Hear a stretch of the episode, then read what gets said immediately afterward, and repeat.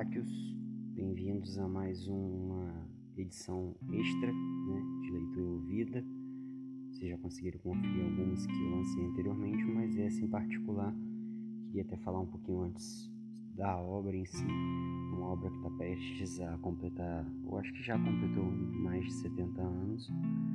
E ela é muito conhecida por ter sido uma obra revolucionária num aspecto pop até, porque após ler esse livro seguem alguns relatos de que Bob Dylan teria fugido de casa, Johnny Depp teria também feito a mesma coisa e o assassino do John Lennon foi preso com uma cópia desse livro. Então, é, ele durante muitos anos foi cunhado, taxado de um livro perturbador, mas na real a sinopse dele é uma aventura de um jovem de 17 anos que decide deixar o internato que ele estudava e conhecer Nova York.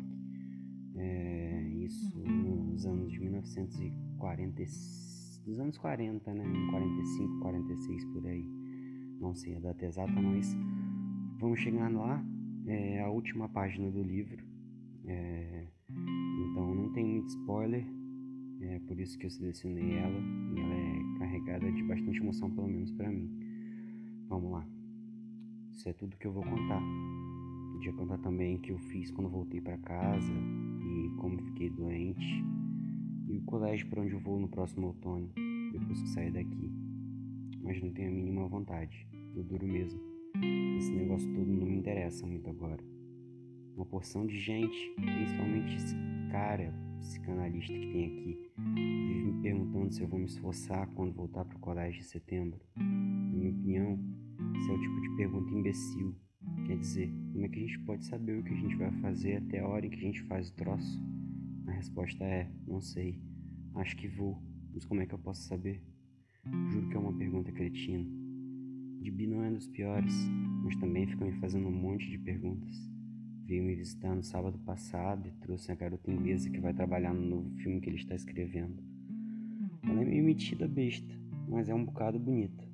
De qualquer maneira, na hora que ela foi ao toalete, lá na outra ala, o Dibi me perguntou o que eu pensava sobre esse troço todo que acabei de contar. Eu não soube o que dizer.